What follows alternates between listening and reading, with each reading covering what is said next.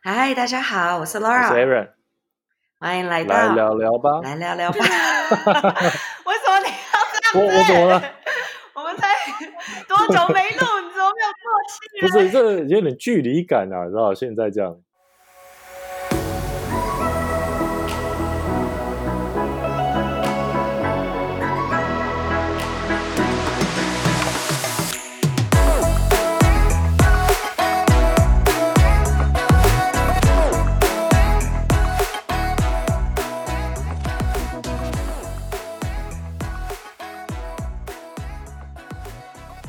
没有，我跟你讲，这是网络的问题，网络的 lag 的问题，这没办法。对，好了，好吧，那对，走这很自然，它啊。就是这样嘛。因为我们今天呢，我们这个是第一次，因为 因为这台北现在疫情有点严重，应该说全台湾啦，没错所以我们也为了安全起见呢，我们现在就是，Laura 不敢上去。其实老实讲，Laura 不敢上来，我们我我们跟我 Aaron 跟 Richard 就是我们制作人，我们也不敢出门的。然后所以基本上 我们现在是有个线上的软体，我们在尝试的线上录音啊。那如果说今天的状况呢，因为网络或者是怎么样的关系，有一点点小小 lag 的话，也请大家体谅一下。也只能请你多多包容了，我们是不会改的。没错啊，现在大家就是以防疫为优先那没事就不要出门，好不好？那 Laura 现在，因为现在台北、台北现在蛮严重的啦，刚刚记者会才刚开嘛，然后今天好像又是两百嗯多，然后说全国要进哦入第三级，全国吗？嗯刚刚宣布的吗？刚刚看好像是，我忙着化妆没有看到。刚刚看好像是了，就是好像全国要哦，真的准备哦第三集了，我不太确定现在状况是怎样。那总之，因为现在哦，对啊，全国今天开始全国第三级警戒嘛，对那这些东西，我觉得大家就是去注意一下，就是全程要戴口罩啊，然后室内、室外都有严格的规定什么的。那我们现在的话，哎，我本人我已经五天没有出门。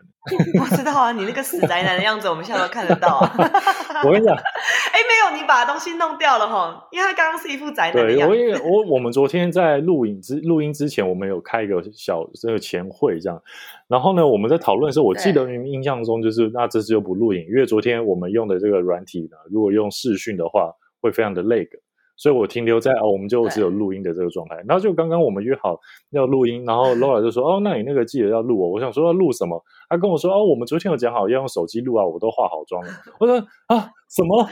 全部武装。我现在还是那个待在家里第五天那个死宅男一样。我说啊，那那给我五分钟，所以我刚刚才去刮了胡子，然后稍微整理一下头发。他速度很对快，，就因为你们现在荧幕只有拍上半身，我下半身是全裸，没有啦，开玩笑。你是那个主播吗？世界末日来，下半身都 不电视台穿。主播，对对，那个日和日和漫画，对，日和漫没有但这真的好笑。突然说到录，我也是有点措手不及，所以大家现在看到我的背景是我的房间，然后我也没有在整理，所以就挂的乱七八糟，大家就见呃不要不要，就就大家体谅一下，好不好？我的背景是我用很多的盆栽 挡住的一些脏乱的家，而且 Laura 刚刚在适应的时候，我们发现那个回音有点重。然后呢，我们试了很多方式没办法。那 Laura 说：“哦，可能是因为他家里太大了，所以欢迎大家也这一集来听一下 有钱人的回音，好不好？就俗称 Rich 对 Rich Echo，Echo，大家来听一下。你生活在大房子里的那个讲话会怎么样？只是因为因为它真的很高，你懂我的意思吗？它是挑高的，所以它一定会有这个 echo，没有办法。嗯，但我好奇，挑高到 挑高到几公尺以上会有这个回应啊？我不知道哎、你想说这个实验吗？我们家应该是一层板吧，没有，就是就是这样子啊。我现在用那个影嗯片，它就是，但我不知道看不看得出来它很高，应该两米半吧但它就蛮高的啦。两米半算很高了啊，两米半没有很高啊，一层楼本来就是三三米，不一层楼是吗？三米，你加三米半一层，楼正常来说是三米，那你加上天花板跟地板的墙厚也要算进去吧？还是说只算一个？我们要来讨论这么无聊的话题吗？应该只算一层啊，可能地板或什么。有好啦，有谁想要听我们讲这么无聊的？哎，不能这样讲啊，搞不好有人对建筑有兴趣啊，或是欢迎那个建筑系的哦朋友们来指正一下，好不好？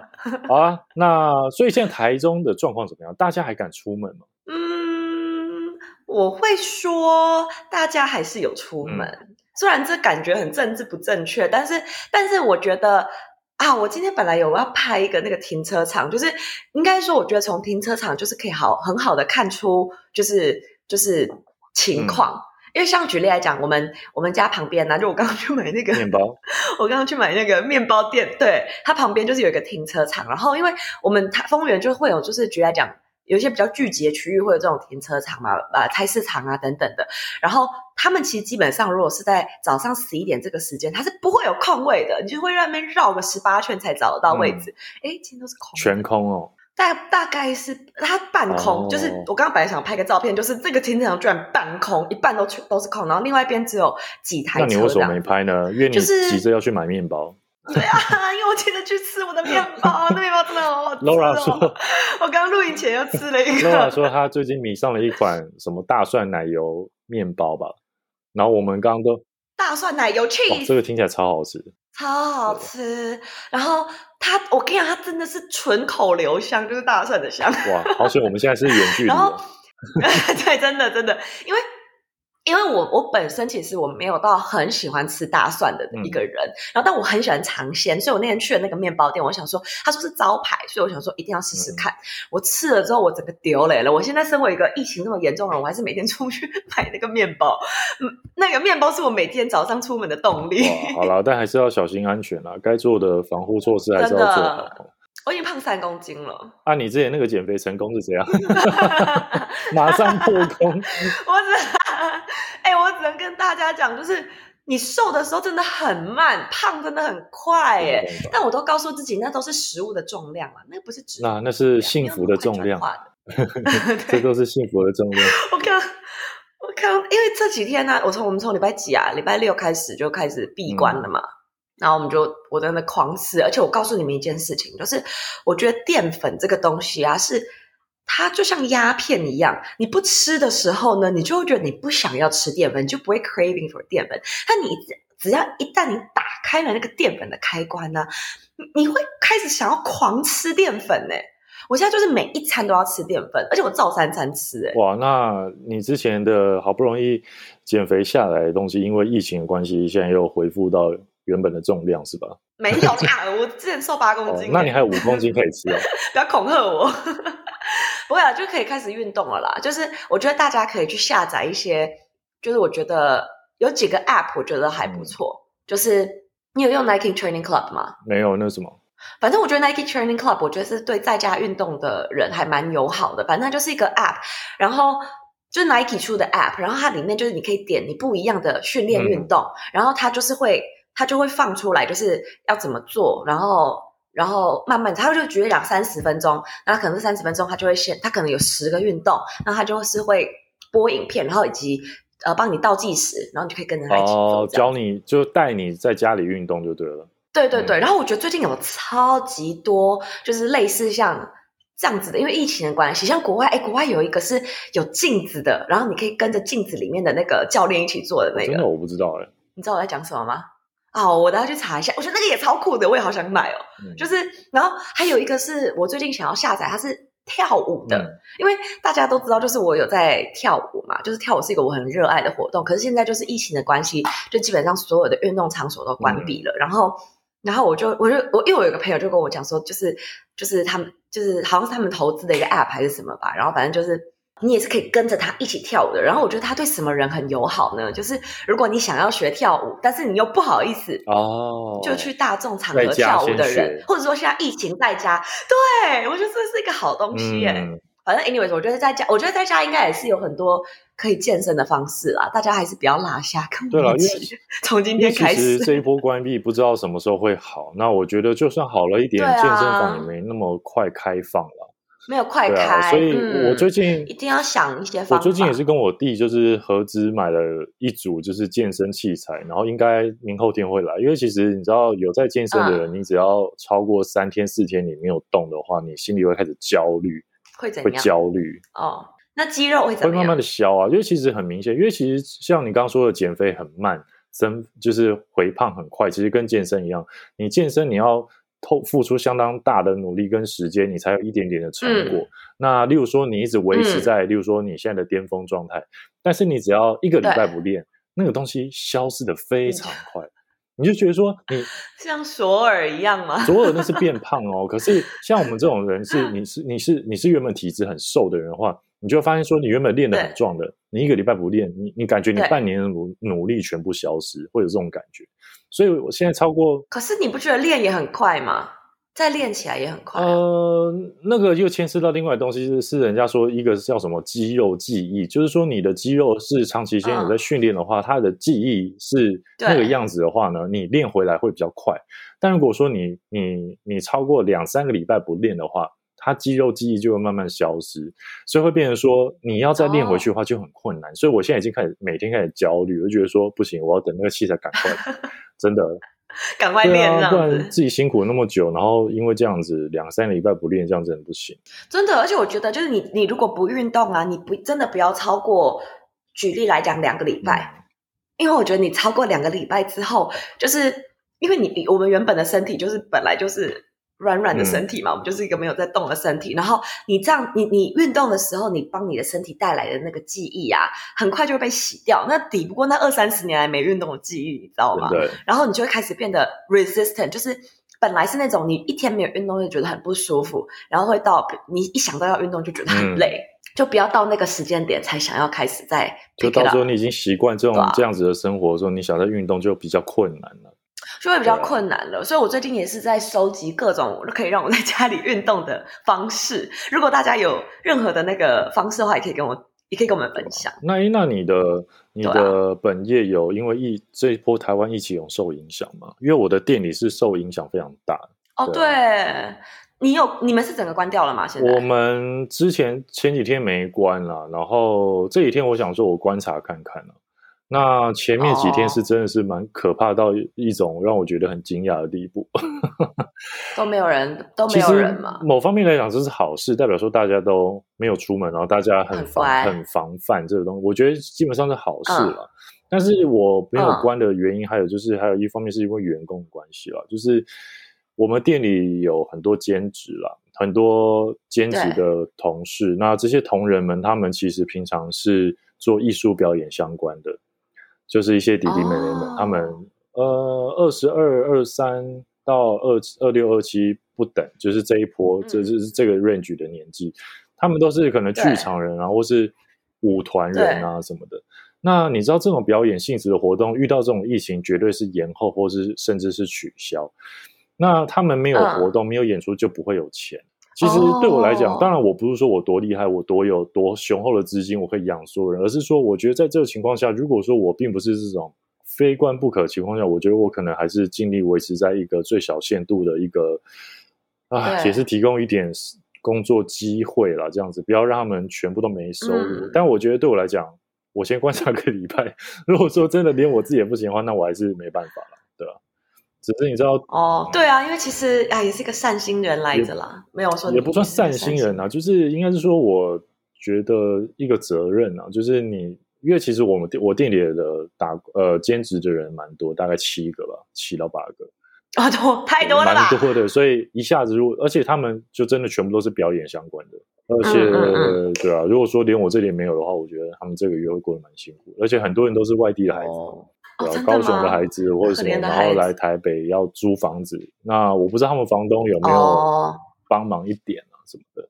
嗯嗯。哎，对，提到这个我要讲一下，有遇到就是你知道这种患难见真情的故事，就是像这一次台湾本土疫情爆发之后，我我的房东主动联络我，然后说这从六月开始到年底，他每个月房租会给我折扣。对，那你知道我当下看到我真的是。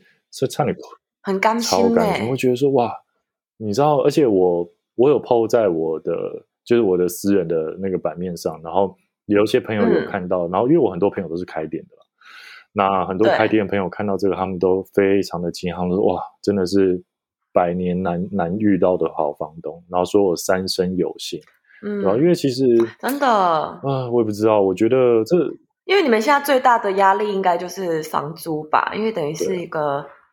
如如果货的话还可以不叫啊，然后但是就库存的话就算了，固定开销、固定开销、人事跟房租，那人事我已经减到最低嘛，那房租的确是一个很大的一个负担啊对啊，很奇妙哎，因为我们等于是这个疫情过了大概一年之后，我们才第一次的体会到这个封封城之苦哎，就是准封城啦，准封城之苦，准封城啦，对，之苦。因为其实这样子的过生活啊，就是我的朋友他们大概一年前就开始在 在过了，我们真的很 delay，我们很累个哎，因为像我很多朋友他们就是举例来讲啊，他们就是是是大概真的从三四月开始，像在法国的朋友啊，在在在欧洲的朋友，在美国的朋友啊，就是真的是。都不能出来，就真的都是在家。然后很多人其实也是，我觉得这个因为民生相关的很辛苦。然后我觉得对谈恋爱的人也很辛苦。哦，对啊，就是哇，说你真是，你真是非常厉害的接到我们今天的主题，不错吧？不错，你是不是心里想说聊完美？到底还要讲多久？赶快进入正题。好，我们今天的主题没有啊，我就想说。慢慢推进呐，就刚好对了。因为其实我们今天是想说，我们这段期间大家关心的焦点，应该就是会放在可能疫情相关的上面了。那我觉得我们这边主要聊聊我们近况之外，我们身为一个情感博主，没错，我我们。也是要提供一些远距离恋爱的方式，因为其实我们身边，像我 Laura 身边有很多嘛，跨国的或什么，然后他像自己本身有很多这种类似的经验。那我的话，我身边也是有一两个，我觉得可以拿出来跟大家分享的，就是因为疫情的关系，然后受到影响的感情，或者说原本是不同国家、不同国籍的人，他们谈恋爱，然后遇到什么状况。那我们今天可以来稍微聊聊看，这样子。远距离恋爱，对啊，我本身是没有聊，我本身是没有谈过远距离恋爱啦。你知道我之前看过一个笑话，就是就是对于国中生来讲啊，你知道只要是跨校就是远距离，就说现在他去就读了一个高中，是我需要转线才能到，我想这种远距离恋爱是没有办法维持的。然后我就想说，刚刚觉得很好笑。之前有个还还还嗯，没有，之前还有个小学生在这在那个益智节目上就说什么。他是楼上，就是他的班级在楼上，我我的班级在楼下很远，所以对国小国中生来讲是跨校，然后对国小生来讲可能是跨楼层，就是远 跨班级、跨楼层，无法跨楼层就是远距离恋爱了吧？真的耶，因为这种我觉得就让大家的那个 tolerance 啊，大家的那个可忍受的程度真的是会随着。对啦，会随着那个时间，会随着年龄啦去做一个拉长。我以前小时候也没有办法远距离耶。你你说的小时候是指大学吗？对啊，大学啊，不好意思哦，怎么样？对，大学的话，那就是我的小时候啊。大对你大学来讲，怎样叫远距离？你说，例如说你在……我那时候，呃，我那时候在哦，我在纽约，我第一个男朋友不是我在纽约念书的时候交男朋友嘛？然后我后来我要去加州了嘛，然后我就觉得没办法，我没有办法远距离哦，然后我就跟他分手了。可我觉得在 然后来我去了，因为国外那个城那个不同城市的距离跟台湾差很多啊。对啊，因为飞要飞五个小时，哎，没有，而且我我最过分，我最过分的是后来对方就是也决定要搬来加州，但我还是跟他分手。说他为了你搬去加州哦？对啊，而且车都寄过来了。那你应该是本来就想分手。他人真的好好。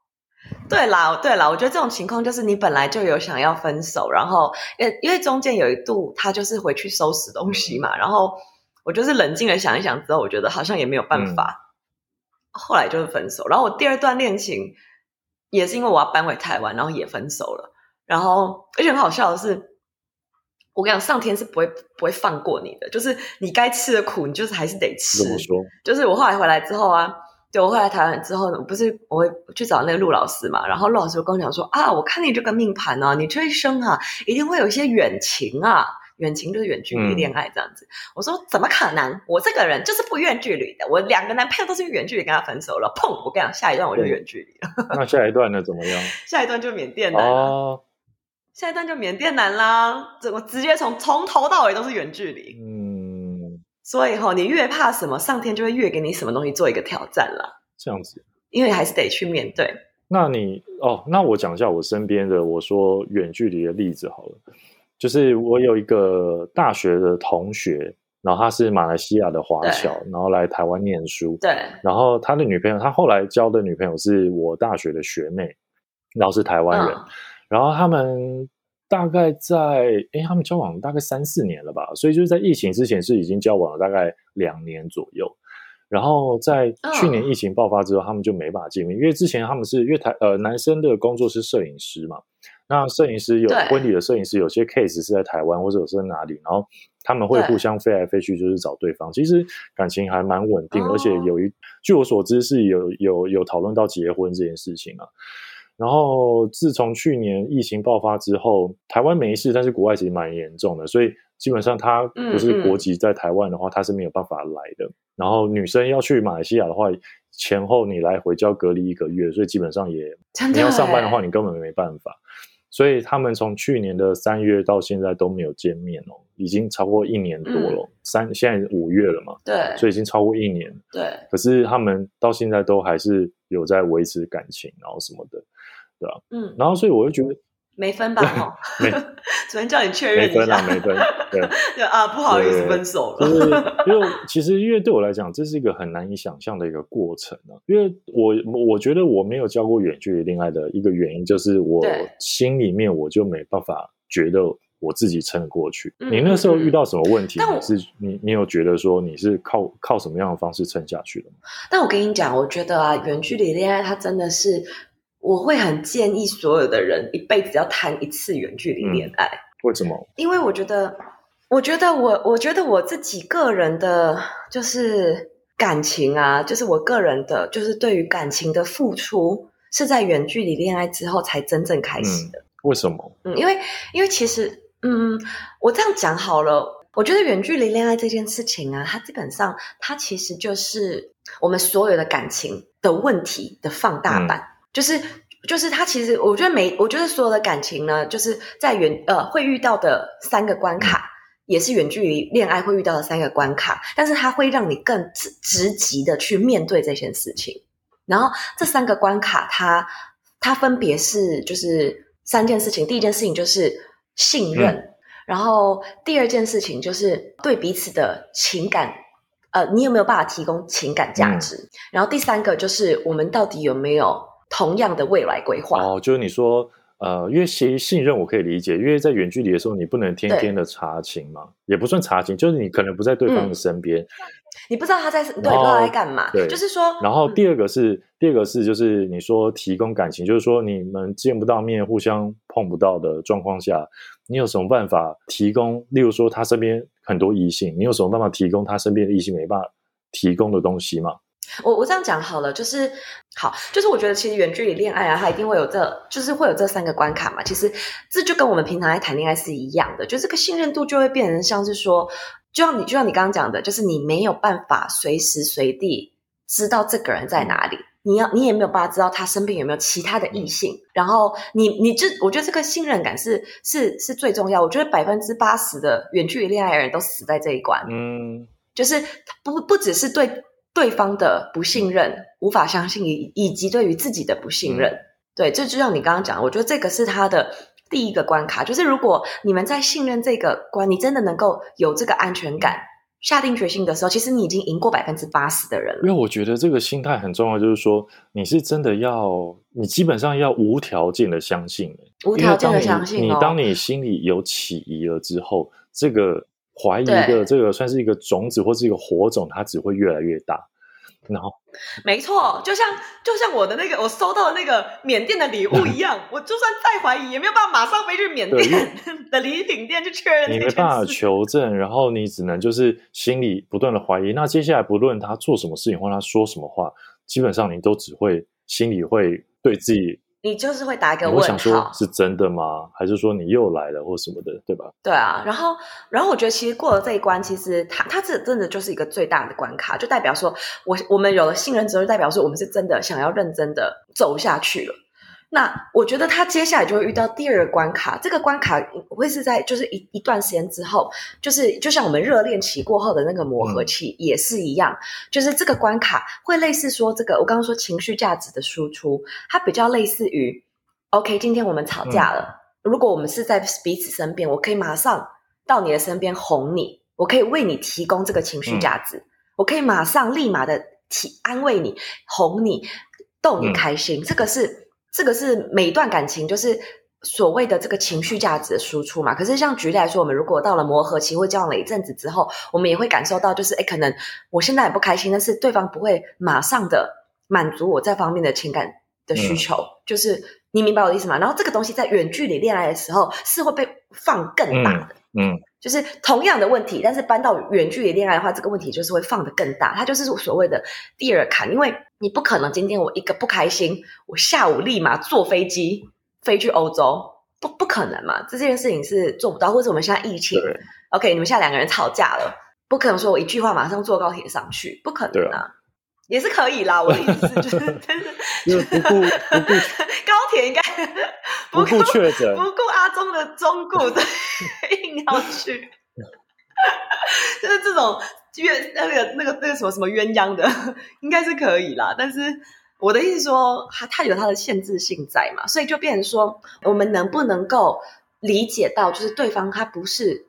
他没有这个义务，以及他没有办法，就是立马的为你提供这样子的情绪价值。我觉得这件事情是在这件事情是在所有的远距离恋爱的的中期一定会遇到的。就举例来讲，我今天很不开心，我跟我教授吵架了。然后因为远距离的话，通常都会伴随着时差。像像如果举例来讲，在在在。哦，纽约好了，它有十二个小时的时差，我的白天是你的黑夜，然后我可能其他超级不爽，然后好想跟跟你骂那个同学，然后那个同学都不做报告，巴拉巴拉巴拉，然后居然还得 A，我想跟你讲这件事情，可是你在睡觉，我要等十二个小时之后我才能讲这件事情，等你起来之后我气都消了，或者说已经已经绝望了或什么的之类的吧，或者已经跟别人讲了，这时候 C 男可能就趁学代之，让你 聊天聊到喜欢上他。对啊，就是他就会有这样子的的的的情况，所以可是这种情况，它是在于就是你自己这样子，你的这种情感，你的这个情感需求，你是很需要被别人给满足的。就是你你你明白我的意思吗？就是有些人他调试的很好，他会知道说，哎，今天我不需要我们两个之间的感情，不是在于你能够满足我这些情感需求，或是你能为我提供很多的情感价值，我们才要在一起的。就是如果如果我们能够去认知到这一件事情，或者是我们能够实践这件事情的话，第二关其实是很容易，也不是很容易，第二关就能够顺利的度过。但我觉得这其实也是所有的感情里面，就是到当你到恋爱的中期，就是所所谓的恋爱初期、恋爱中期跟恋爱尾期，我们会同时同样面临到的问题，就是恋爱中期的时候遇到的问题，这样对啊。第三第三点呢？嗯，第三点的话，我觉得。我觉得他就是，他就是我们对未来有没有共同的目标？我觉得这就很像是说，这这这我这我觉得就很像是说，例如说你们现在在异地了，那这能交往下去的话，代表说你们觉得这只是个过程，你们终究有一天是要一起生活的。那如果说今天变成说你不愿意过来，我也不愿意过去的话，就很难有这个未来的共同性了。然后我觉得能够发展到这一步，其实其实真的已经都是非常成熟的感情了。他就，但是他也跟所有的感情一样，就跟你们对于自己人生未来的规划，我们我们之间未来的规划有没有一样？那我我我所知道的，真的是最可惜的，其实真的就是在这一段。但是我觉得这因为最近疫情的关系啊，我真的看到很多那种很感人的故事，哎，就是，但这可能是幸存者的那个。幸存者偏差，因为很多分手的啦，我们不讲了。但是看到都是，因为其实我自己个人啊，我觉得我我我人生听到的第一个远距离的故事啊，就是我觉得真的是一个很感人的一个故事。然后我从那时候开始就很向往，向往。就是去欧洲，很向往去欧洲。你是想要，你是向往去欧洲谈一个远距离恋爱，还是向往去欧洲呢？就是向往去欧洲谈一个远距离的恋爱，然后收获一个像这样子的感情啊！因为我觉得那个感情真的很感人的。那个 OK，这个远距离的恋情是我的高中的时候的那个什么英英文老师。你高哦，然后我我吓死我！我高中时候我以为说你跟英文老师谈恋爱，高中的时候。不是啦，我高中的 什么啦？我高 就你高中英文老师的故事。我高中的，我高中的英文老师的故事，就是她她老公是一个德国人，然后他们那个时候就是她去德国当交换学生这样子，然后她就她老公就是很爱她这样子，然后她她后来必须要飞回台湾嘛，她需要回来台湾定居，然后她老公就是就是好像每两个礼拜就飞来台湾一次，真的？你说从德每两个礼拜真的？从德国飞来台湾，然后需要很有闲钱跟闲时间呢。钱对，对我那时候就在想说，嗯，有这么简单吗？怎么长这么常来啊？然后，但是他他先生就是就是他觉得这段感情是值得他去去做这样的付出跟维持的。然后，然后当然他们最后也是面临到一个情况，就是当然他不可能一一辈子这样飞来飞去，所以他后来他先生就选择了一个，呃，应该说他后来他现在就自己出来做了，他就变成 freelancer。然后变成说他在台湾也可以接案这样子，对。然后当然，当然后来他们就就是前一阵他们也搬回，好像搬回德国还是搬回美国，我有点忘记。但是就是说，对他们对于他们来讲，就是他我觉得很我觉得很值得学习的一点，就是第一个就是就是 flexibility。你说弹性，就是对这个弹性，就是这个弹性就会变成说，我们怎么去想象我们的人生的？就是当我们去想象我们的人生，一直以来，我也许我们我们都只活在台湾这个区域。我们如果要去想象，我要去活在别的世界，这个是一件，如果是你的弹性是很低的，你是没有办法去做这样子的调整，就有点像是踏出你原本习惯的舒适圈的生活圈，到为了另外一半到另外一个完全陌生的环境生活，看有没有这样子的，呃，你说说的弹性啊，或者说有没有这样子的决心也好。我觉得这都是蛮蛮困难的，对我来讲，蛮困难的事情啊。然后，然后，而且我觉得很就是真的蛮有趣的，就是我当然我我觉得比较常听到，我觉得当然是女生嫁到国外的故事。但是我最近真的看到很多，就是男生为了女生来到台湾，但我不知道是不是因为台湾比较安全，因为最近疫情的关系。哦，真的是最近的 事情。就我我我我我最近有听到好几个，就是有一个算是我之前在法国认识的朋友，然后她跟她的男朋友也是远距离恋爱，然后分开了大概就是也是一年多，就从去年疫情开始，然后后来男生也是决定飞来台湾试试看，然后我觉得还还有一个很大的原因是因为今年疫情的关系，他把很多远距工作这件事情变得更可行了。就是我们以前想象当中嘛，就是说我会觉得说，OK，我如果到了另外一个国家，我可能就没有办法生活了，或是我到另外一个国家，我没有办法去住在另外一个国家。我觉得这个有个很重要前提是你评估你自己在另外一个国家有没有所谓的求生技能吧，就是你在那边有没有一技之长，可以最大的还是经济的收入会有这个问题。嗯，对，但我的意思就是说，就是很多现在有很多的工作它是非常弹性的，像我有听到有一些故事是这样，就是呃，以前最大的问题就是居留证的问题嘛。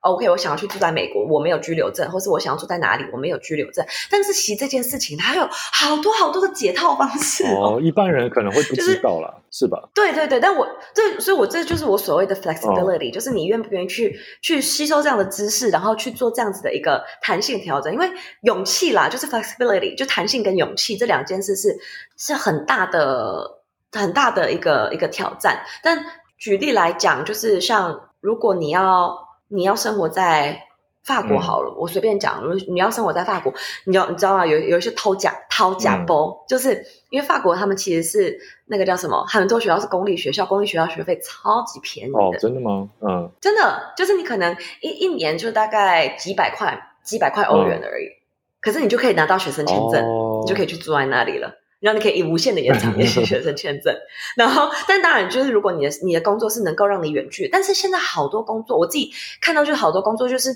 可能也真的是因为这次疫情，我觉得他给了很多就是新的方式，新的做事情的方式。然后像我一些朋友，他们也也都是这样做，就直接远距，或者说他们现在就从法国搬来台湾，因为他们的工，他们所有的工作都是可以远距的，对吧？然后。Anyways，就是应该说，我觉得就是需要要远距离恋爱，就是你真的会需要很多这样子的所谓的一个弹性，因为你到了最后，一定就是你们两个有没有共同目标嘛？就是我觉得大家会放弃的，最后的最后，就是大家真的我们对未来想象的人生是不一样的。像我那时候放弃缅甸的那个男朋友，就是我后来真的很仔细的想，我三十年后真的想住在缅甸吗？还好我那个时候 下了一个正确的决定，不然你看我现在怎么办？对啊，然后像其实我觉得很多的朋友啊，他们最后就是对啊，最后分手就是因为这对这个这个共同目标是没有一个共识的。有些人我就是想要在台湾生活，有些人就是希望我未来是在美国生活。因为我觉得这个这个东西就我觉得这远距离能不能撑下去，有很大的一个原因，好像也会跟你们感情的基础也有关系。因为像我有一对呃，我有个朋友哦，他们他们是在台湾先交往一阵子，大概一年。然后女生才出国念书，然后念了一年，对，然后回来，然后他们有跟我，他因为中间我都会跟男生就是讨聊天嘛，这样，他就说其实远距离的话，对他对他来说，如果没有在台湾先交往一阵子的话，他觉得他也不一定对女生出国，就是他们能撑得下去，会这么有信心。就等于是说，他们原本是有一定的基础，然后 我跟你讲，你完美的来到了我下一个话题耶。虽然你看不到我的笔记本，但是我这里有个笔记本，我就是写下了，就是远距，就是我自己观察了这么多年远距离恋爱成功的四象限。怎么说呢？就成功几率四象限。好，这个东西，这个这个这个笔记本上面的图，我都会跟大家分享。就是我我我觉得我观察了这么多人之后啊，我发现远距离的成功与否跟两个因素，就是是有非常大的相关。哪两个因素呢？第一个因素就是你交往时间的长度，第二个就是你们远距离时间的长度。嗯，像你刚刚讲的那个朋友啊，他就是落入了交往时间短跟远距时间短的这个象限里面。然后我在这个象限里面呢，写的就是，就他的成功几率是，就是第他的成功几率是第二高的哦。然后我上面写就是跟他拼了，煮熟的鸭子不能让它飞了。哎，我觉得这个象限蛮有趣的，之后我应该可以 PO 在我们 IG 上面。可以啊，我跟你讲，这个象限我上我四个都写了，帮他们做了一些小小的注解。就是我觉得最第二容易成功的，就是你刚刚所所所说的像这种情况，就是说我们两个已经是交往了一阵子，而且不能太久哦，你也不能太久，因为我大家还有另外一个象限，就是你也不能够太久哦，然后。原因是因为第一，你已经做了稍微做了一些 investment 了嘛？就我在这个身的女男男生这个女生身上已经稍微做了一些投资了。我想说，嗯，不过一年而已，我不能够让这个鸭子飞走了。就是你会，你会，you will try to make it work。然后第二个部分就是你因为才交往一年，你那个多巴胺的分泌还在，你知道吗？就是 你知道，你知道你要看过牛的实验吗？就是。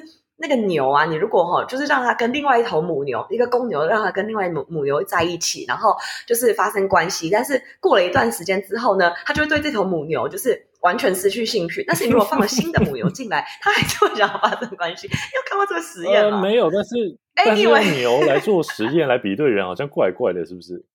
对对对，但是我的意思就是说，人类这个多巴胺啊，你对一个人这种性冲动啊，你这种爱的感觉啊，它的分泌时长大概就是两年。你要是超过了这个时间时间之后呢，其实你对他已经不会有那么，就会变成像所谓的哦，很像家人、亲人的感觉，就比较不会有那种冲动。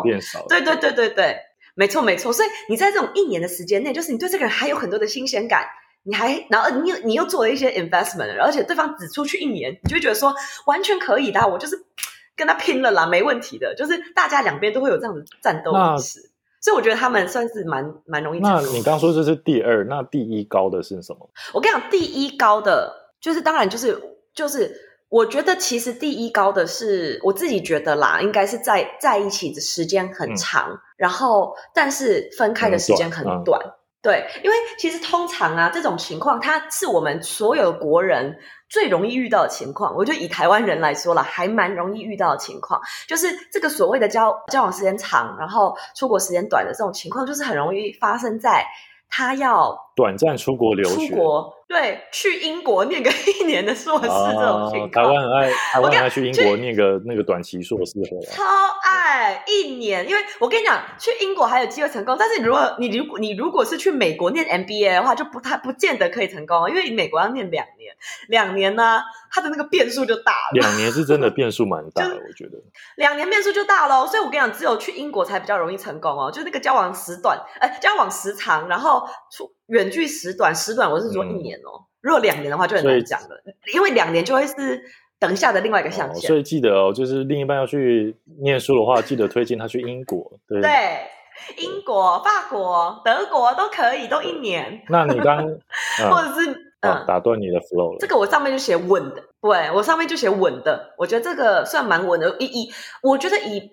其他国家的人我先不论啦，然后我觉得以台湾人来讲，就这其实是我们最容易遇到的情况，就是更更容易发生在就是你们可能是大学交往的对象，对，除非这个女生是风象星座或是火象星座，我觉得她她出去哇，看到这个大千世界，稍微不小心做了错事，就是而且我觉得一年的话做一些错事的话，其实他只要不要让你发现了，你也是不会发现哇，等一下，我很好奇你所谓的做错事是做了什么样的错事啊？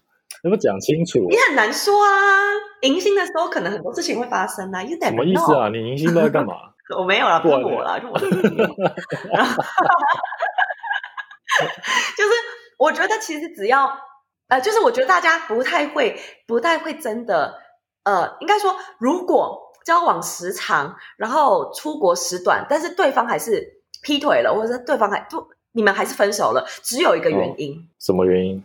就是就是你们的感情本来就有问题哦。就是我刚刚讲的这个情况，就是我之前的那个那个对象啊，其实就是我们也算是交往时长，然后等等的，然后然后就是等于是。远距离这件事只是让你去看清你们两个之间本来就有问题嗯，把问题因为会把问题放大，是这个意思吧？会把问题放大，而且就会变成说，就是因为我觉得人是这样子哈，每每一个人没有新鲜感啊，或者是说可能会对异性心动啊，这些他他觉得，我觉得都是会发生的，就是这个东西是我们生理的反应。但是你要不要出轨？就是一个选择了，就是当你们其实只只有分开一年，这个东西就变成说，其实我们两个分开时间，它是不会去考验到很太多的 fundamental problem，嗯，就是不会去不，它是不会到我们刚刚讲后后续的有关于，就是它影响到很多我们未来方向目标不同啊，这么这么大的所谓的就是跟感情维持有关的一些议题，是不会因为才分开一年而已。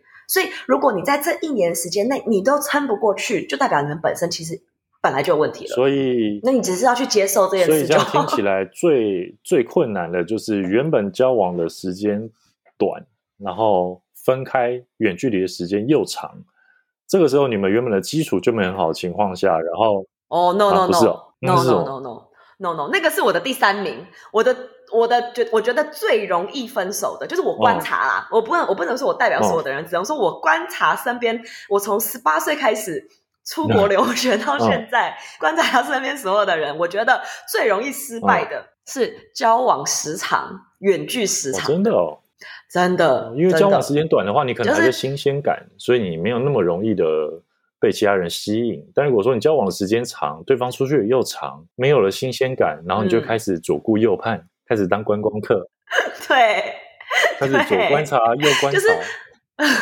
亲自图纸，去，因为是，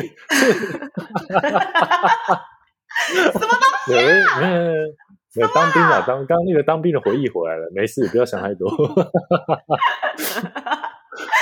你是被关太久，你是有点错乱了嘛？然后对啊，对我觉得你你刚刚讲到一个点上没错，因为他已经没有这个所谓的这种。就是多巴胺在支持你的这种，所以你们两个有很多时候的那种维联系就会维持在这种就是很平淡的联系啊。我今天可能十二个小时之后我起床啊，我今天吃了什么早餐？就无聊，没什么好讲。blah blah 无聊，没错，就是会变得它没有任何的一个波澜了。然后呃，这个当然也是会去考验到呃，应该说。这也是会去考验到一件事情，就是说你们两个，他会他会更快的让你去面临那个那个我所谓的 fundamental problem，就是你未来目标这件事情。因为你们已经交往时长了，就是你们都已经交往时长了，为什么还会远距时长？就代表其实一方他不想要改变我自己的生活模式，去去去适应到。对方的这个生活模式，或对方不愿意来做这件事情，就是你你你懂我意思吗？那可是我觉得这个东西它其实最容易发生在，我觉得两个阶段吧。一个阶段是一个阶段是就是那种你可能高中、国中或是高中，国中跟高中交往的，就是那种可能从哦十十四十五岁就开始交往，交往到大学等等的，然后或者是说。对，然后他必须要出国念四年的书，然后这个时间就是你可能年纪还真的太小了，你没有办法去没有办法去判断说这个人是不是你你一辈子想要走下去的对象，然后所以所以在这个未来的这个共同目标这一块，你就被打。而且在这个年纪，这种青春年华的年纪，你身边遇到的人又是多彩多姿，你的世界才正要打开而已，什么东西对你来讲都是很新鲜的。你到了一个新的环境，然后什么什么的。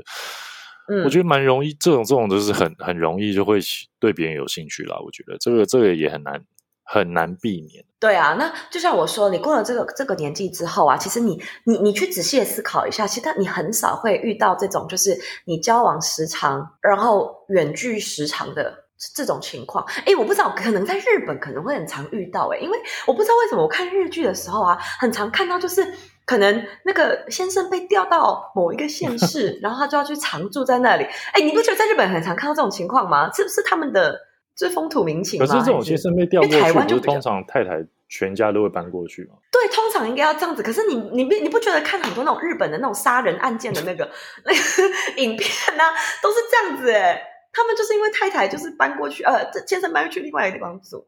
好了，anyways，我只是刚刚突然想到，就是我只是觉得说，现实生活中其实你你很少会真正看到这样的情况，因为这样子的情况的话，他他到某一个 point，他绝对不会远距时长，因为他有个 point，大家一定会去想个办法来解决这件事情。但这个东西我就给他下一个，就是肉包子打狗，有去无回了，基本上没救了。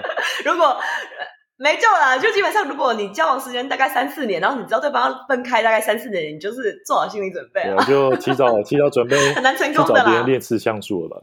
刺香术啊，刚那个千金图纸刺，然后一直想要回归我刚刚讲那个笑点，因为刚才你刚没有 get 到，我想有点寂寞，知道吗？我没有 get 到啊，我好完蛋了！我在家里在家里待了五年，我讲的笑话已经不好笑了。五天，五天，五天，连讲话都开始错乱。你可不可以出来跟人类？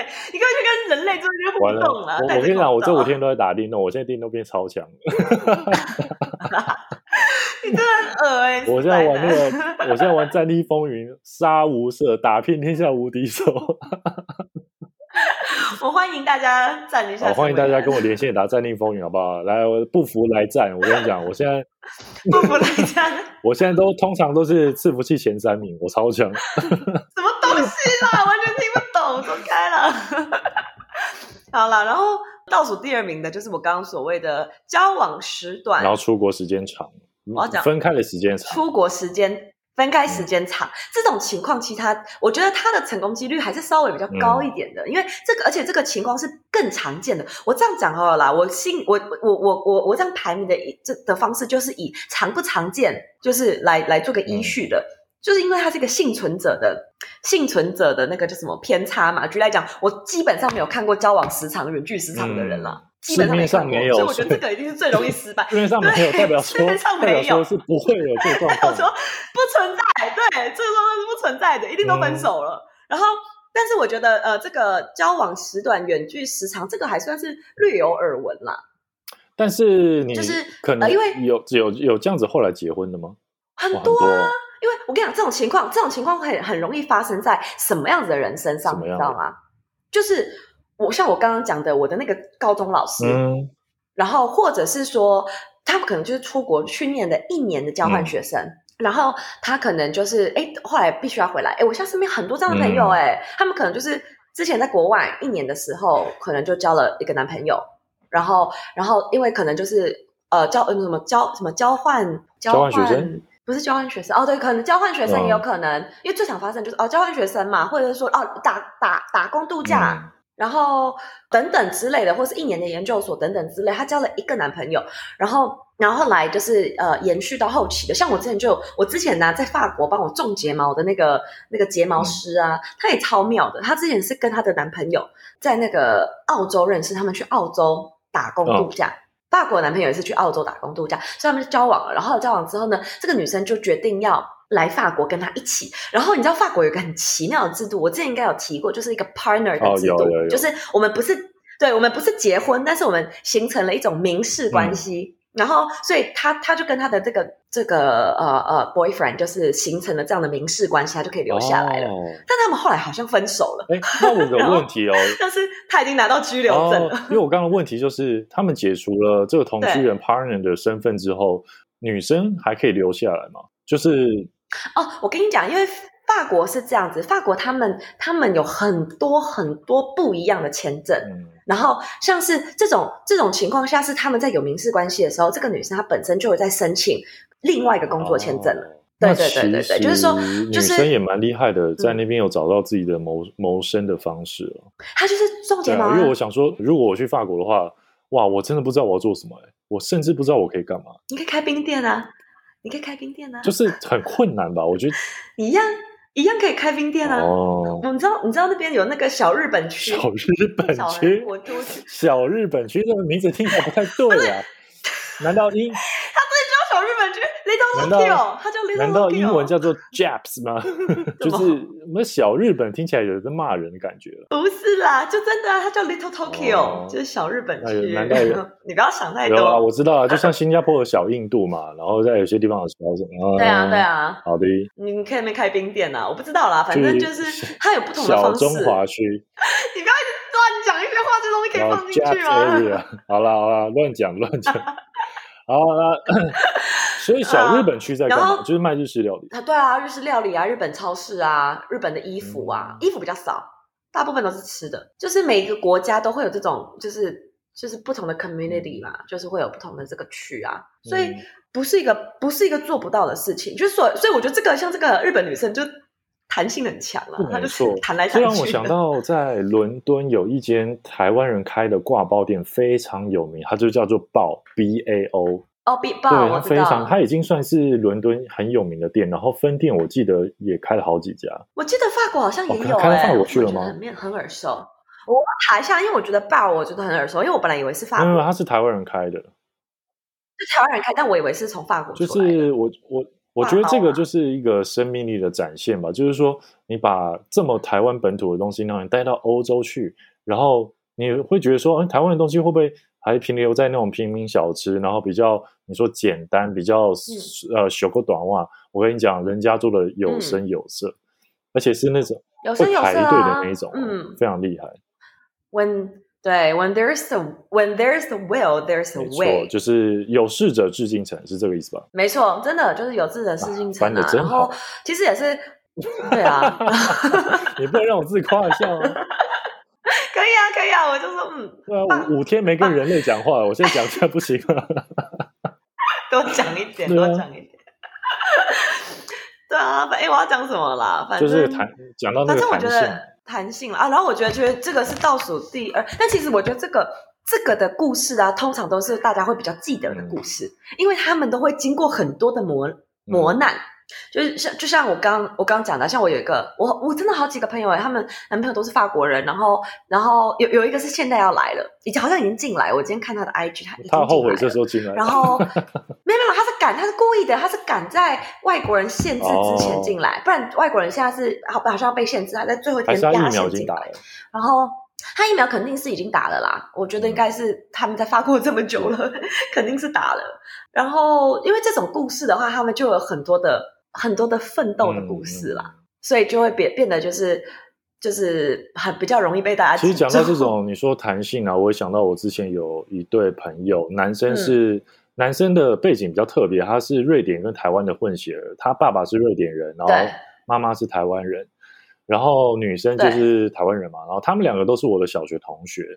然后他们就其实那个瑞典的男生，他在小学三四年级他就回瑞典。然后我们长大之后呢，大家透过 Facebook 就是重新联络之后呢，他跟其中一个女生，就是他那时候也正好回来台湾，然后他们两个就是反正就是热恋，然后就结婚这样子。然后那个时候也是遇到说，那要怎么要谁去哪边生活这个问题。然后一开始是男生来台湾，那因为男生他原本在瑞典有一个乐团，然后他是吉他弹的非常好，他是有。音乐学校的那种证书的，嗯，可是，在台湾没有这个环境嘛？那你说你很会弹吉他，你在台湾你能做什么呢？顶多就是当吉他家教这样。然后，但是呢，也不得不说，他也算是很有，我不知道很有决心吧。他就是来台湾，然后就真的当起了吉他老师。然后，当然他有玩一些乐团啊或什么的。然后一开始生活也是过得，我觉得就是凡事起步比较难嘛。那就是一开始就是会慢慢的呃接一些 case 啊或什么的。那但是他们现在就是后来都回瑞典生活，然后女生也过去了啦。然后我觉得就是两方的弹性都还不错，就是女生也愿意放下所有的东西，然后过去。然后他们现在，而且他们很特别哦，他们接了，他们从朋友那边接手了一间呃环保小店。就是这个，我觉得可以改天再仔细的讲这些东西。就是瑞典这种先进国家，他们人民的一般民众的。理念跟那种理想性是比一般我接触到人都高非常多诶。他们这间他们这间店的，当然你说营收状况没有很好，但是就是慢慢的做，他们就是坚持说所有的食材都要当地，因为其实有个概念是说，你进口的食物呢，基本上是那个排碳量是非常高的。所以他们这间店的这个理念哦对是非常的环保的。他们就说，他们都是卖当地才有的食材，然后也是没有包装，对你要自己带那个包装盒过来挑食材，然后称重卖给你的哦这一种。然后他们就从朋友那边接下来，所以他是好像好像是少数，我不知道是不是唯一啦，但一定是少数在瑞典有开店的台湾女生，就是蛮酷的。然后之前有有一篇报道有报道她，但我我我改天再再再再找给你看。就我觉反正我觉得就是一个落地生根的一个弹性跟决心吧，嗯我觉得对啊，嗯，我觉得你讲那件这件事也让我呃 remind 我一些一些朋友经验，就是其实就像我就像你说的，就是他你们你两个人搬到同一个地方之后，它其实不是一个也不是一个嗯。ending，、因为就像远距离恋爱，它就像我就像我刚刚讲，它就像所有的恋爱一样，就是可能很多人他们奋斗到最后就说哦，我们两个终于在一起了，在同一个地方生活，但其实有时候挑战才从这个时候开始，嗯。像。我我有一些朋友，他也是后来就是决定，男生决定也搬来台湾。然后他那个那个我那个朋友的之前的那个男朋友也是也是音乐相关的。嗯然后在台湾他就发现，哎，真的他没有办法，they he couldn't do something that's artsy，就他没办法真的发挥他的所对。然后可是女生也没有办法离嗯开，就是变成说这件事情其实它也会是一件，就是也是。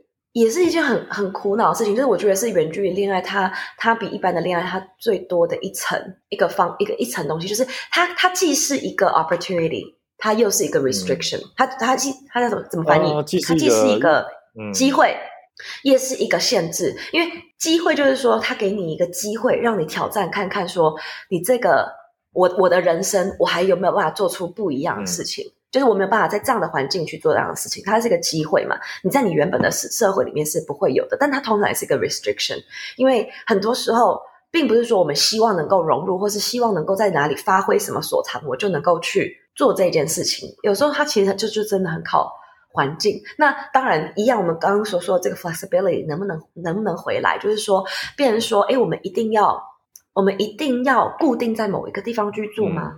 这也是一件很有趣的事情，因为我我我不知道大家有没有想过这件事情，但是可能我从小就是接触到比较多像这样子，就是跨跨国的婚姻，或者是说可能美国、台湾、美国、欧洲，或者是不一样的国家这样子的一个婚姻啊。我看过很多婚姻，他们其实他们都也许不会是哎永远全部都住在某一个地方，他可能每半年住在这里，另外一个半年住在另外一个地方。那当然，他也很当然我我不会说这个是。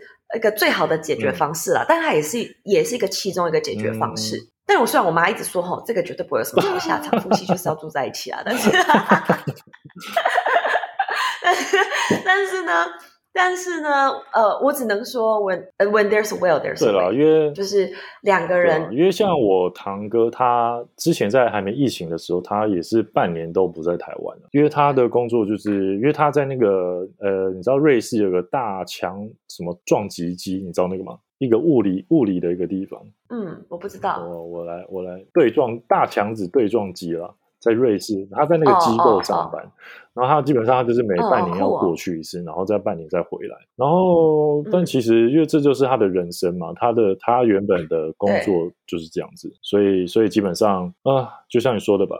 其实我觉得，我觉得，我觉得还是一样。我觉得今天如果我们要，我们如果要为这个远距离恋爱啊，我们到底能不能够？成功这件事情的话，我觉得其实它最重要的一点还是，哎，我们我们哦，对啊，我总结一下好了，就是远距离恋爱它可能成功的几个几个要素吧，嗯、就是说，哦，我觉得从后面往回讲，往回讲的话，就是说，当然你们两个人目标是一致的，嗯、这件事情是是是是最重要的，嗯、就是说我们两个。就是即使像 OK 两个人真的结婚了，还是会有这种远距离的情况发生。就像也也许表哥真的要要在要在瑞士生活这么久的时间了，可能老婆可能要在台湾，像这样情况，可是我们两个的目标是不是？我们的目标是我们对生活的目标是不是一致的？嗯、就是说，我们我们因为我们我如果结婚了等等，我们不可能永远就是哦，你要陪我，嗯、你要干嘛？这个不可能是永远。就是我们到底有没有办法，就是找到我们自己的。人生价值，然后去实现它，然后两个人都 agree with that，就是我尊重你，你也尊重我。举例来讲，我尊重你，对你来讲，在在这个实验室工作是非常重要的一件事情，是能够 achieve，你是你能够 accomplish，你能够 achieve 你人生的目标的一个很重要的一个事件。这个事件可能会有几年的时间，我有没有足够的尊重以及足够的包容你去做这件事情？嗯那就因为我觉得我们两个 in the future 在未来的长远目标里，我还是把我们看成是一个共同体。然后反正这就是一个，我觉得它是一个最重要，就是你们两个是不是一个共同体，有没有共同的目标？那如果有的话，中间这些其实都是能够尊互相尊重和互相包容的事情。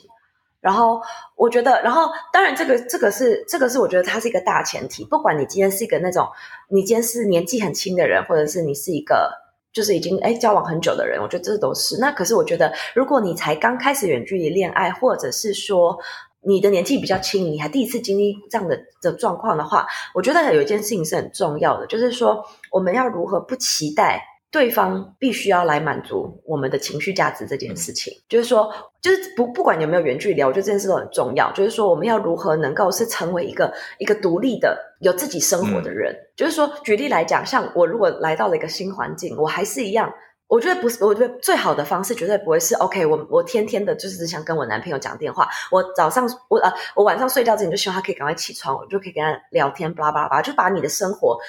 围绕着这个远距离的男朋友转，或者是远距离的女朋友转，我觉得这件事情它本身是不会帮助到你的你的交往顺利的。就是因为很多人会觉得说，哦，我因为我要我要远距离了，所以我要把握所有的机会，所有的时间，就是能够跟男朋友联联络，或者可以跟女朋友联络，我就要去做这件事情。然后我也我也不去，就是平常应该要去的聚会啊，也不跟。朋友都做什么交流？我反而觉得我自己的经验啦，我觉得这件事情它不是一个会帮助到你的事情，因为其实它就是代代表了说，你在这段感情里面，你不是一个独立的人格了，就说你所有的重心都放在这个人身上了。那所以当他今天有一次、有两次，他没有办法及时的给你这个情绪价值的输出的时候，你是没有其他的抒发对象，你没有其他的抒发方式的。举例来讲，如果你在异国，你你你你你本来就是一个很规律的人，诶，我早上就是要去运动，然后我可能有上什么课程，那你自己可以排解到这样的情绪。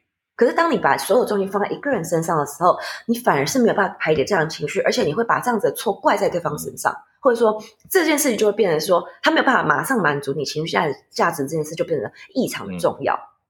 所以我觉得这是呃，我觉得可以给啊。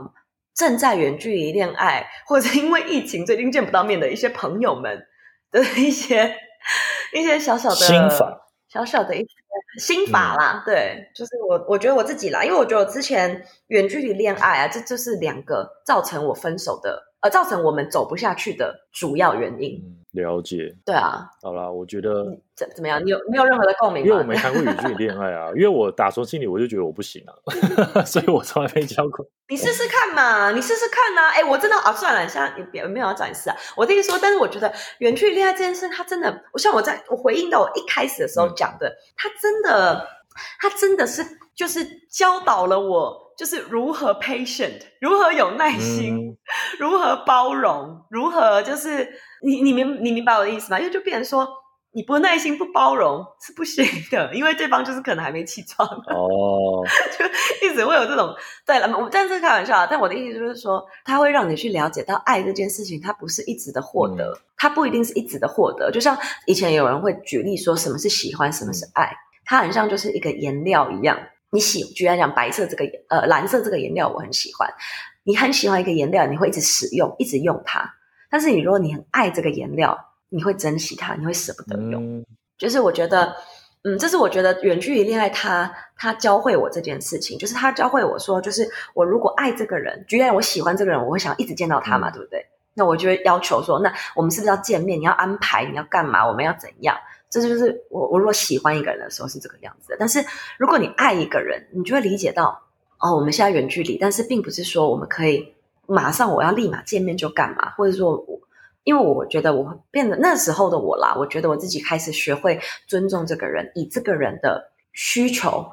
把他的需求就是看得更清楚，就是不不会从总是只是从我自己的角度去做一个抒发，他让你慢下来，就是慢下来去处理很多事情，他让我了解到了喜欢跟爱的差别。好的，虽然他是一个怪人，你说缅甸男吗？缅甸男啊。但也是教了我很多东西啦，他也为了我们的 podcast 贡献了不少的集数跟时间，贡献不 少哎，真的，因为没有其他人可以讲啊，其他人我都不敢讲，不敢讲，都有可能会听，都有可能会听我的 podcast。好，我们在这边对缅甸男献上我们的致意。最深的敬意，感谢他。那我们这集是否就到这里为止呢？不知道今天这样状况怎么样？差不多了啦，大家可以听听看啦。不满意我们也但我们之后应该会把一些那个 或是一些没有没有很好的地方先剪掉了。对啊，对啊，走一步算一步了。好的，那我们今天就到这里。好的，希望大家都好不好？Stay home, stay safe。没错，现在防疫优先，大家注意安全。那我们今天就到这里。没错，没错。拜拜。先这样，拜。